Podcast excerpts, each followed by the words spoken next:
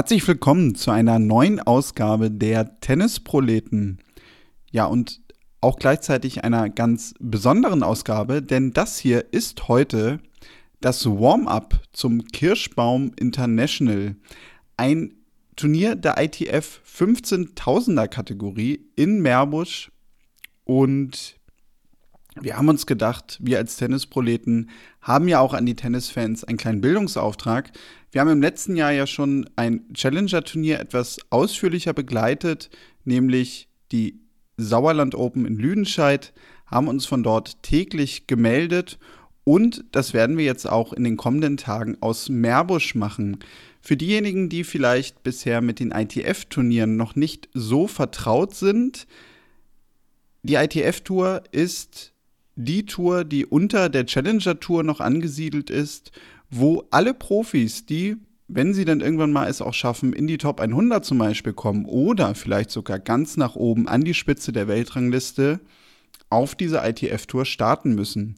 Es gibt in jeder Woche viele, viele Turniere weltweit und dieses ITF-Turnier in Meerbusch, das gibt es schon seit vielen Jahren, das Kirschbaum International wurde allerdings in den ersten Jahren in Karst gespielt, also gar nicht so weit weg hier von Meerbusch. Seit 2005 findet sich jedes Jahr ein neuer Sieger und in diesem Jahr, da werden wir im April auch wieder einen neuen Sieger küren. Das Ganze natürlich nicht nur im Einzel, sondern auch in der Doppelkonkurrenz. Und der Sieger erhält neben einem Preisgeld auch noch 10 Weltranglistenpunkte. Diese 10 Weltranglistenpunkte klingen natürlich gar nicht viel, aber da sind wir natürlich auch wieder bei dem Punkt, ich sagte es gerade, ITF World Tennis Tour ist die dritte Kategorie der Tennistouren im Herrentennis und hier finden wir dann natürlich auch Spieler, ja, die diese Punkte sehr, sehr wichtig brauchen, einfach um sich in der Weltrangliste weiter nach vorne zu schieben, um zum Beispiel in die Region zu kommen, 400, 500, um Challenger Tour zu spielen. Das ist natürlich das Ziel aller Spieler. Es sind dadurch viele, viele junge Spieler vor allem auch dabei. Und wenn man sich das Feld so ein bisschen anguckt in der Woche, ja, es sind auch sehr, sehr viele deutsche Spieler natürlich mit am Start. Und ganz vorne, da haben wir einen Namen, ja, den die meisten Tennisfans sicherlich kennen. Nämlich am 1 gesetzt ist Louis Wessels, der ja auch aus NRW kommt und diese Woche hier mitnimmt, größtenteils ja auch in diesem Jahr Challenger Tour spielt. Genauso ist es auch für den an zwei gesetzten Lukas Gerch. Beide stehen so um die 300 in der Weltrangliste aktuell. Und ja, nach hinten ist das Feld dann natürlich sehr, sehr weitläufig. Ähm, mit dabei im Hauptfeld ist auch Tom Gensch. Tom kommt ebenfalls hier direkt aus der Region und ist über die letzten Tage noch in das Hauptfeld gerutscht. Es steht aktuell roundabout 800. Jetzt in dieser Woche stand er auf Platz 777 laut Weltrangliste. Und mit Tom habe ich mich, und das soll heute hier beim Warm-up zum Kirschbaum International, ja, quasi der Schwerpunkt sein, das Interview mit ihm. Ich habe mich mit ihm unterhalten und wir haben so ein bisschen darüber gesprochen, was er für eine Verbindung zum Turnier Meerbusch hat, wie das Leben auf der ITF-Tour so ist. Dazu sei schon gesagt, er hat im letzten Jahr seinen ersten Titel gewonnen auf der ITF-Tour und ja, was natürlich seine Ziele sind, wie sein Umfeld so aussieht. Und ich würde sagen, bevor ich jetzt noch viel mehr sage, hören wir da einfach mal rein. Das Interview habe ich bereits vor doch einigen Tagen mit ihm aufgenommen. Das Ganze haben wir via Skype gemacht. Er war zu der Zeit gerade in Frankreich. Daher wird jetzt natürlich gleich die Qualität tonmäßig ein bisschen anders sein als die hier, aber trotzdem das Ganze für euch so aufbereitet, ja, dass ihr das sehr, sehr gut hören könnt. Hier ist Tom für euch. Herzlich willkommen, Tom. Dankeschön. Freue mich dabei zu sein. Ja, und für alle, die uns vielleicht noch nicht gehört haben oder noch nie auch eine Folge gehört haben von uns, wo wir einen Gast haben, wir spielen zu Anfang immer einen kleinen Gäste-Tiebreak mit unseren Gästen. Das bedeutet, dass unser Gast sieben Halbsätze bekommt und ja, diese im besten Fall spontan vervollständigt werden. Ja, Tom, damit wir so einen kleinen ersten Eindruck haben von dir, wer du so bist, ja. wie du mit Tennis verbunden bist, bist du bereit? Klar, perfekt, alles klar. Dann spiele ich mal den ersten Punkt an. Die Tennisheldin oder der Tennisheld meiner Jugend war. Äh, tatsächlich Rafael Nadal.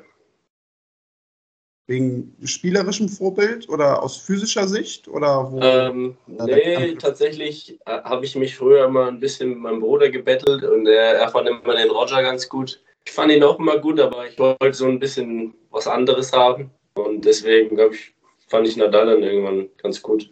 Okay, ja. Also genau, typische Rivalität unter Geschwistern quasi. ja, kann man so sagen. Ähm, Frage 2, ja, da, an, da brauchen die einigen oder einige, die meisten sogar, glaube ich, äh, für die Antwort immer ein bisschen länger, denn da muss man wirklich ein bisschen nachdenken. Wenn ich mir aus Vorhand, Rückhand, Volley und Aufschlag von vier verschiedenen Spielern oder Spielerinnen aussuchen dürften, dann wären das. Bei Vorhand würde ich meine eigenen nehmen, tatsächlich. Den Surf würde ich vom Kyrgios übernehmen. Die Rückhand vom Zverev und die Volley vom Roger. Okay, ja, da kommt ein sehr kompletter Spieler zusammen. Man hört daraus, also du wirst dich auf der Vorhand dann wahrscheinlich auch sehr wohlfühlen, kann ich mir vorstellen. Kann man, kann man so sagen, ja. Also stärkster Schlag auch. Würde ich, würde ich so sagen, ja.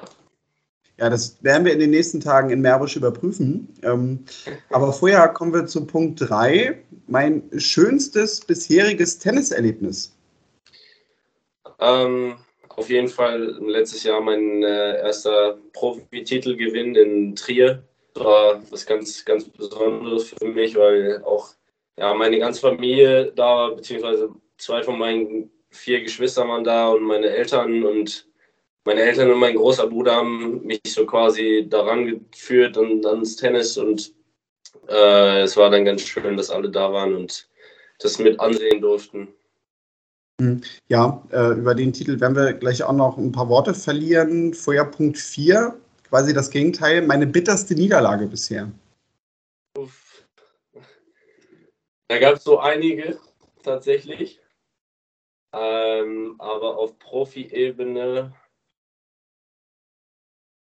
würde ich sagen, da gab es letztes Jahr ein paar so tricky Matches, wo ich dann so bitter irgendwie in drei verloren habe äh, und mein Gegner dann am Ende das Turnier gewinnt. Das war schon immer tough für mich, aber tatsächlich meine bitterste Niederlage letzte Woche, würde ich sagen, in Antalya. Ich weiß nicht, ich war, ich war jetzt drei Wochen etwas angeschlagen und es lief dann nicht so optimal, wie es sein sollte. Habe dann leider irgendwie nicht alle Kräfte beisammen gehabt und dann nach 5-3 im ersten und dreimal Break vor im zweiten äh, das Match nicht zumachen können und dann noch unglücklich verloren, aber ja, es war sehr bitter. Mhm. Ja, ähm, das harte Leben eines Tennisprofis, damit kommen wir zu Punkt 5, nämlich äh, Tennisprofi zu sein. Ja, meinst du jetzt das, was schlecht ist oder was gut ist? Wie du es siehst, Tennisprofi zu sein, das ist dir ganz freigestellt. Ähm, also ich finde es ein unfassbar geiler Job. Ähm, ich, für mich wäre es jetzt derzeit nichts, irgendwie im Büro zu sitzen oder zu studieren oder so weiter. Ähm, ich finde es unglaublich toll, auf, einfach auf, in anderen Ländern unterwegs zu sein, viele Leute kennenzulernen und ein bisschen was zu sehen. Klar sieht man auf dem Turnier jetzt nicht so viel, weil viel Court, also Trainingscourt, Match, Gym und Hotel, da kommt nicht viel bei rum dann am Ende, was man dann sieht, aber zwischendurch geht dann da schon mal was. Und äh, ja, es ist immer ganz schön, auch wen dabei zu haben. Im Gegenteil ist es dann halt auch ziemlich anstrengend und manchmal sehr kräfteraum, wenn man dann mal ein, zwei Turniere allein unterwegs ist und niemanden hat. Und das kann schon sehr lonely sein, sage ich mal. Aber ähm, ich glaube, wenn man sich daran gewöhnt, dann kriegt man das auch schon über die, über die Runden, sage ich mal. Mhm. Ja, ähm, auch ein paar Aspekte drin, über die wir gleich sicherlich noch sprechen werden. Vorher Punkt Nummer 6. Besonders unangenehme Gegner machen auf dem Platz. ich spiele mit links. Okay. Das hatten wir, glaube ich, so in der Form auch noch nie. Die meisten sagen irgendwie, ja, die machen irgendwelche unfairen Sachen oder äh, brauchen ganz, ganz lange mit dem Aufschlag, aber gut, das ist einfach Linkshänder-Ding, ja. Also Linkshänder finde ich, find ich für, sehr unangenehm, vor allem den Slice raus im Surf na, von der Vorteilseite. Aber also ich habe kein Problem damit, nur es ist für vor allem in der Halle sehr unangenehm zu spielen. Wie ist so die Verteilung auf der Tour? Also die, die meisten sind sicherlich auch mit großem Abstand Rechtshänder, auf die du bisher so getroffen bist, denke ich mal. Ja, viel, viel Rechtshänder, aber zwischendurch, also zum Beispiel vorletzte Woche hatte ich zum Beispiel zwei Linkshänder hintereinander. Also es kann dann auch schon mal passieren, aber ja, meistens sind die meisten Gegner Rechtshänder, ja. Mhm. Und ja, kommen wir zum siebten Punkt. Ähm, damit kommen wir so ein bisschen jetzt zum Turnier, über das wir ja in den nächsten Tagen dann häufiger sprechen würden. Ähm, das Turnier bzw. die Turniere im Meerbusch bedeuten für mich?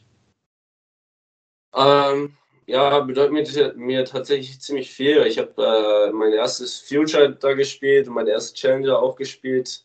Ähm, dazu nochmal ein Dank an den Mark Raffel, dass er mir die WC fürs Challenger gegeben hatte.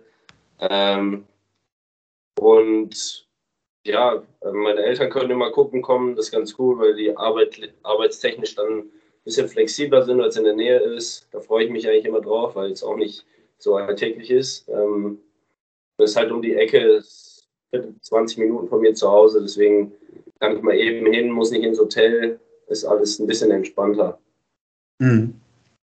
Ähm, ja, genau. Also das ist der Gäste-Tieback, den wir damit gespielt haben. Und genau, die siebte Frage ist im besten Fall immer so ein bisschen der Übergang zum eigentlichen Thema. Tom, du stehst aktuell in der Weltrangliste um die 800 im Einzel. Du spielst größtenteils auf der ITF-Tour. Nun haben wir hier bei uns im Podcast in erster Linie eigentlich oft Spieler gehabt, die so auf der Challenger-Tour gespielt haben. Ähm, vielleicht mal so als Einstiegsfrage in die offene Runde.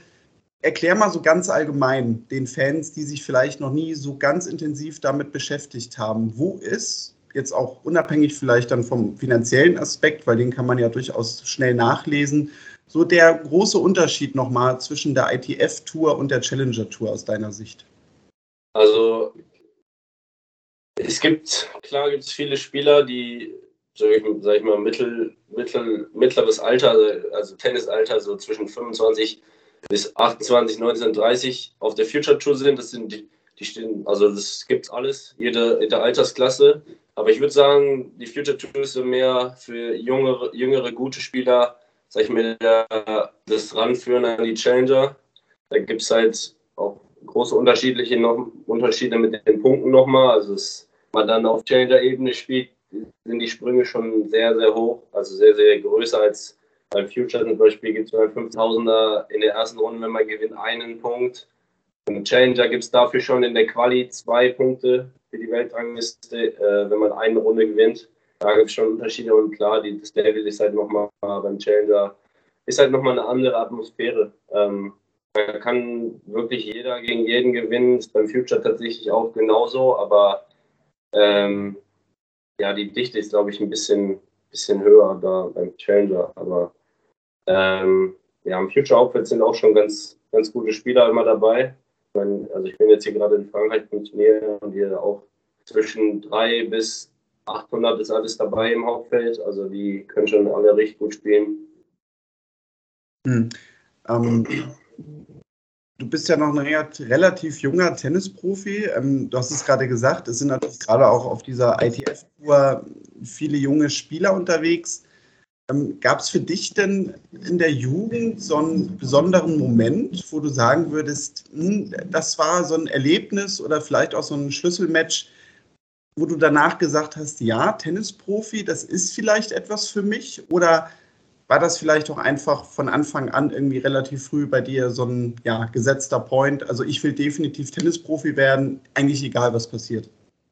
Nee, tatsächlich nicht. Ähm, also um ehrlich zu sein, mein Bruder hat früher auch ganz gut gespielt in der Jugend und ich hatte eigentlich, bis ich so 13 war, nicht so richtig Lust, viel zu trainieren oder viele Turniere zu spielen. Und dann hat mein Bruder mich immer gefragt, ob ich mit ihm trainieren kann. Und irgendwann hat mir dann doch ganz Spaß gemacht und ja, habe dann auch viele Turniere gespielt. Und dann irgendwann hat sich das so entwickelt. Also das war, war gab es jetzt nicht einen Moment, wo ich sagen würde, ja, daran habe ich das jetzt abgezeichnet, dass ich das machen möchte oder nicht. Äh, aber ja, also irgendwann hat sich das so entwickelt. Hm. Und ja, dann hast du angefangen, auf der ITF-Tour zu spielen. Du sagtest es gerade schon im Match Break. Im letzten Jahr hast du dann deinen ersten Einzeltitel gewonnen in Trier. Ähm, war das so ein Erlebnis dann auch nochmal, was irgendwas mit dir als Tennisspieler gemacht hast? Also würdest du sagen auch, dass du so, man würde ja immer so diese ganz typischen Komponenten nehmen, der hat nochmal das Selbstvertrauen gesteigert etc. Also hat sich da für dich was verändert? Ja, auf jeden Fall. Also vor dem Turnier bin ich immer so in die Turniere reingegangen und also klar wusste ich, kann gegen viele da gewinnen, aber ich hätte jetzt, also mein Ziel wäre es jetzt nicht immer direkt das Turnier zu gewinnen, sondern erstmal eine oder zwei Runden zu gewinnen. Das wäre für mich schon ganz gut. Und äh, ich habe dann, also ich wusste, dass ich gegen gute Leute auch gewinnen kann, aber dann, als ich das Turnier dort gewonnen hatte, hat es mir nochmal so eine Bestätigung gegeben und ich habe dann auch immer wieder bessere Leute geschlagen und äh, ja, das hat mir nochmal so einen kleinen Kick gegeben, würde ich sagen. Mhm. Und ja, ich sagte es gerade, du bist äh, in der Weltrangliste um Platz 800 aktuell gerankt. Ähm, wie ist so jetzt für das laufende Jahr, also für die Saison 2023, so dein Ziel? Spontan würde ich jetzt sagen, also ein Spieler, der so in der Region steht, der will wahrscheinlich möglichst schnell auf die Challenger Tour, auch weil sie einfach lukrativer ist, finanziell und, und punktetechnisch. Ähm, ja, also mein Ziel ist auf jeden Fall, unter die ersten 500 zu kommen dieses Jahr, äh, um dann die Challenger in Angriff nehmen zu können nächstes Jahr. Und äh, vielleicht auch mal bei den höheren Futures mal gesetzt sein, dass man nochmal eventuell bessere Draws hat oder vermeintlich bessere Draws hat, aber ähm, ja, auf jeden Fall Challenger spielen ist ja ist finanziell sowie punktetechnisch einfach ein bisschen einfacher. Ähm, und ja. Mhm. Wie läuft denn das momentan so bei dir ab, alterstechnisch? Also du sagst es gerade schon ähm, im Vorgespräch, du hast jemanden, der auch die Turniere sogar mit dir bereist, größtenteils, ähm, vielleicht ja sogar auch immer. Ähm, wie sieht denn einerseits dein Trainingsalltag äh, quasi zu Hause aus? Also hast du da auch einen festen Coach? Und äh, ja, wie ist das Ganze, wenn du jetzt so unterwegs bist wie aktuell? Ähm, ja, ich habe einen festen Coach zu Hause. Wir haben in Mülheim an der Ruhr haben wir so einen Trainingsstützpunkt mit sechs, sieben Spielern äh, und zwei Trainern. Und ähm, wir trainieren meistens so von um 8.30 Uhr bis 9.30 Uhr Warm-up, dann zwei Stunden Tennis, dann nochmal Pause, zwei Stunden Tennis danach und dann nochmal anderthalb, zwei Stunden Fitness. Ähm, auf dem Turnier ist es dann ein bisschen anders, weil es hängt immer so ein bisschen davon ab, äh, also wie das Pensum ist, je nachdem, wann ich mein Match spiele. Und äh, so gut es geht, versuche ich jemanden mitzunehmen, damit er meine Matches sieht und vielleicht was, was verbessern kann im nächsten Training oder in den nächsten Wochen, wo wir, wo wir an was arbeiten. Bei mir das ist einer von meinen Trainern oder mein Papa kommt auch ab und zu mit. Ähm, das hilft mir dann auch schon ganz, ganz viel. Ähm, aber ja, im Turnier versuche ich eigentlich mehr, also es ist mehr punkteorientiert alles und ein bisschen weniger Fitness, mehr so Schnelligkeit und Reaktion, aber in kleinen Maßen. Also da wird das Pensum ein bisschen runtergesetzt auf jeden Fall. Mhm. Und dann immer eine ganz berühmte Frage, die wir auch von vielen Tennisfans immer bekommen, gerade auch wenn die sich so das erste Mal mit, mit ITF Challenger Tour beschäftigen, nämlich ja, wie finanziert man das Ganze eigentlich? Ähm, bist du aktuell auch in irgendeinem Förderprogramm von einem Verband oder machst du das alles wirklich 100% auf eigene Faust? Also bis ähm, letztes Jahr habe den größten Teil meine Eltern gemacht. Ähm, ich habe eine gute Unterstützung von meinem Verein, vom TC Brennay, wo ich auch in der Bundesligamannschaft gelistet bin und meistens aber für die zweite Mannschaft in der Regionalliga spiele. Dann äh, habe ich noch den einen oder anderen Sponsorenvertrag und der DTB hilft mir äh, auch mit ein bisschen was zu decken. Das ist auf jeden Fall eine große Hilfe, weil alleine ist das von den Kosten her fast kaum zu stemmen, außer man ist vom Elternhaus so wohlhabend, dass man sich da keine Sorgen machen muss. Aber ja, da kommt schon eine Summe zusammen am Ende des Jahres. Mhm, ja, das ist ganz logisch, gerade mit den ganzen Reisen, die man macht. Ähm, ja, und du hast es gerade gesagt, ähm, du spielst für den TC Bredeney, vielleicht so ein kleiner Einschub, weil wir das bei den Tennisproleten immer ganz gerne mit erwähnen. Ähm, die Vereinsmatches, ähm, die genießt du dann wahrscheinlich auch mal, weil man dadurch natürlich einen ja, anderen Zusammenhalt nochmal hat. Ja, klar. Also ich fand es immer cool, in der Mannschaft zu spielen. Hat mir immer mega Spaß gemacht. Ähm, und klar, es ist halt ist zehn Minuten von mir zu Hause, ist super entspannt. Äh, die Jungs sind cool, mit denen wir zusammen spielen. Alles gut. Also gute Truppe immer, immer lustige, lustige Spieltage, das passt alles. Mhm. Ähm, da wir gerade jetzt schon über Training gesprochen haben, auch eine beliebte Frage bei uns immer, gibt es aktuell gerade bei dir irgendwie so einen bestimmten Schlag oder etwas in deinem Spiel, woran du arbeitest, wo du sagen würdest, also wenn die Fans jetzt in den nächsten Tagen bei mir zuschauen, dann sollen sie vielleicht mal so ein bisschen darauf achten? ähm, per se eigentlich nicht. Ich habe äh, viel an der Rückhand gearbeitet das letzte Jahr ähm, ansonsten halt äh, sehr viele Turniere gespielt, deswegen kam das Training zwischendurch ein bisschen zu kurz. Aber ich habe dann in, in, den Matches immer vereinzelt was, was gehabt, was nicht so gepasst hat und habe das versucht dann immer zu optimieren. Äh, zum Beispiel jetzt letzte Woche war der Aufschlag nicht so gut, dafür heute habe ich ein bisschen was geändert und dann läuft es meistens auch immer wieder besser. Hm, okay. Ähm, ja, Tom, vielleicht zum Abschluss äh, noch so ein paar Fragen zu deiner Person. Ähm, ich hatte dich ja gerade schon gefragt, äh, was dich nervt an Gegnern. Ähm, da sagtest du, ja, es sind eigentlich die Linkshänder. Aber gibt es denn auch etwas, also da müssen jetzt mal deine potenziellen Gegner alle weghören, weil dann wüssten sie es ja, aber gibt es etwas, wo du sagen würdest, also wenn das und das in so einem Match beim Gegner passiert, also das riecht mich schon wirklich auf? Also im Grunde genommen ist es gar nicht der Gegner, auch bei den Linkshändern ist es mir eigentlich völlig wurscht. Ich, ich reg mich eigentlich am meisten über mich selber auf, über einfache, blöde Fehler, die vermeidbar wären. Das, das, das raubt mir die meisten Nerven meistens. Also sei es ein Linkshänder, sei es ein Rechtshänder, sei es ein Sandplatzwieler, was auch immer. Mhm, okay. Und ähm, ja, was gibt es so noch an Sachen neben dem Tennis, die dich so begeistern, wo du sagst, so ja, da beschäftige ich mich gerne, vielleicht auch, um einfach mal so ein bisschen ja auf andere Gedanken zu kommen, runterzukommen von, vom Tennissport? Ähm, ja, ich bin generell sehr sportbegeistert, versuche mal irgendwas, also auch wenn ich auf dem Turnier bin oder so, gucke ich mir eigentlich vieles an, Fußball, Basketball, bin sehr interessiert in Basketball auch, gucke zwischendurch auch immer mal wieder was in der NBA oder ja, Fußball sowieso. Ähm, ansonsten bleibt eigentlich nicht viel Zeit für was anderes. Klar, zwischendurch abends irgendwie was mit Freunden, irgendwie ins Kino oder was auch immer, was trinken gehen. Aber wenn ich dann abends vom Training oder so nach Hause komme, da äh, ist die Kraft und die mögliche Zeit auch nicht mehr da, irgendwas großartig zu machen, leider. Ja, aber also man hört definitiv raus, ähm, trotz des ja doch besonderen Lebens natürlich, was du als Tennisprofi führst, ähm, bodenständig geblieben.